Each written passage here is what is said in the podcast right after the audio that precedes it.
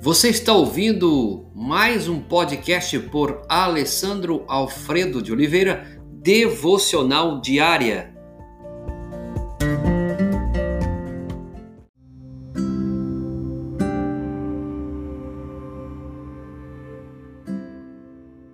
Oração e perdão. Salmo 25, 18 diz assim: E perdoa todos os meus pecados. Mateus capítulo 6, verso 12 diz: E perdoa-nos as nossas dívidas. O verdadeiro arrependimento sempre nos levará à oração.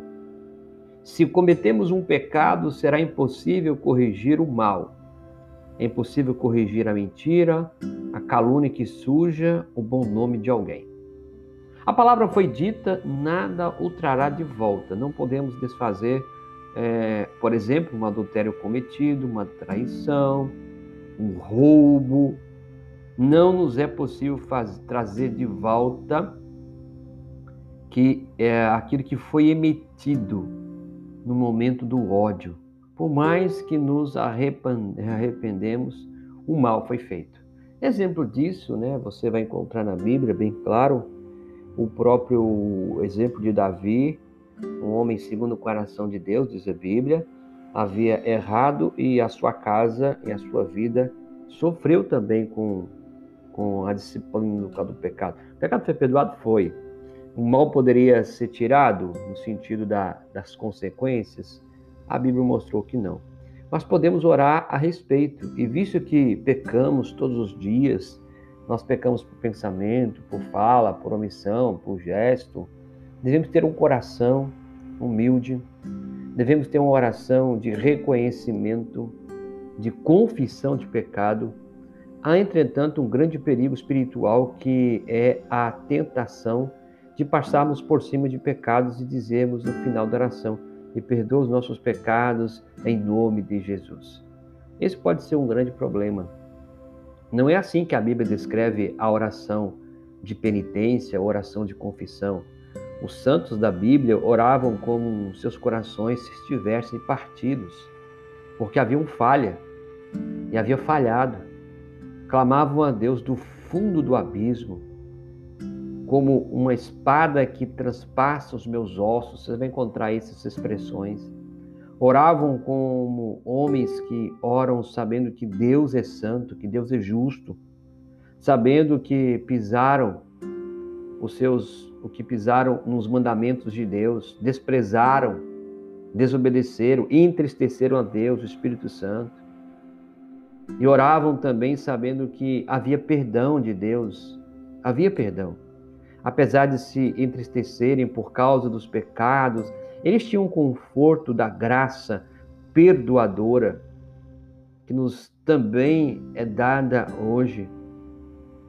Eu e você podemos ser confortados seja qual for lá o pecado, mas devemos ter uma vida de confissão.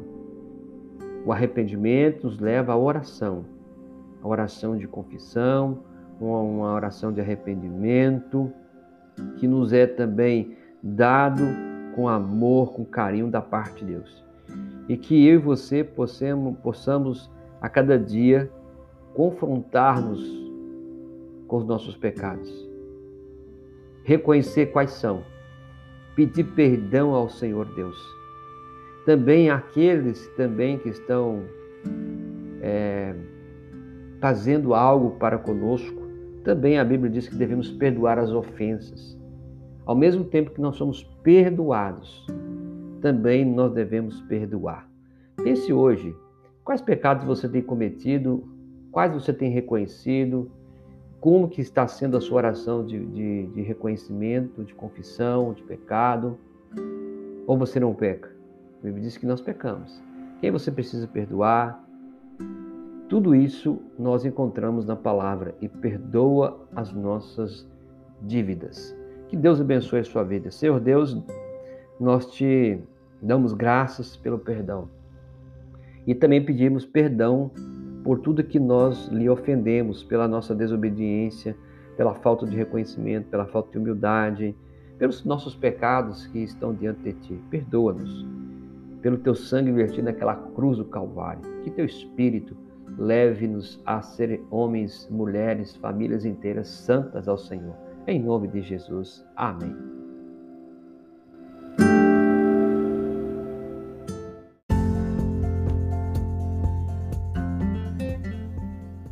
Você ouviu mais um podcast devocional diária?